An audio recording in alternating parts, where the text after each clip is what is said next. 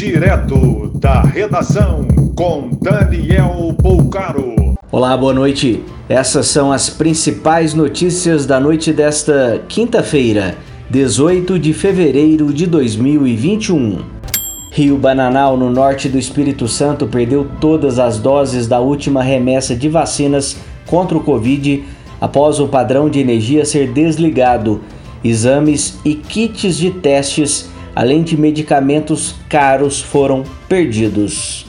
O Ministério da Saúde informou ao Supremo Tribunal Federal que já vacinou todos os brasileiros com mais de 90 anos. A partir desta sexta-feira, a Petrobras passa a praticar nas refinarias o preço do litro da gasolina 23 centavos mais caro. No caso do diesel, aumento de 34 centavos.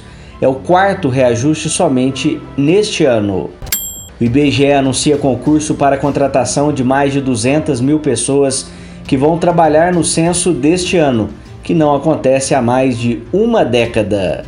Dois trabalhadores morreram soterrados nesta quinta-feira em Boa Vista, Roraima, durante acidente em obra de drenagem da prefeitura.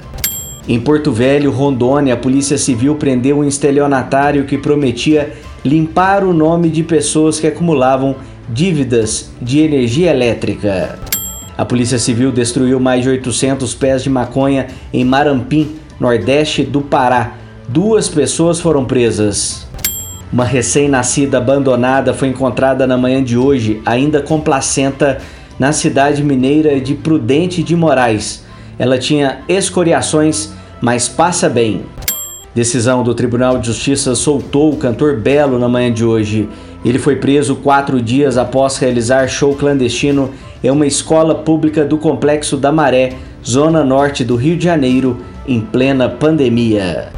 O autor de 70 facadas contra uma motorista de aplicativo que foi morta em dezembro em rodovia próxima a Fernandópolis, no interior paulista, foi condenado a 30 anos de prisão. Mais informações no site da redação.com.br. Você ouviu direto da redação com Daniel Bolcaro.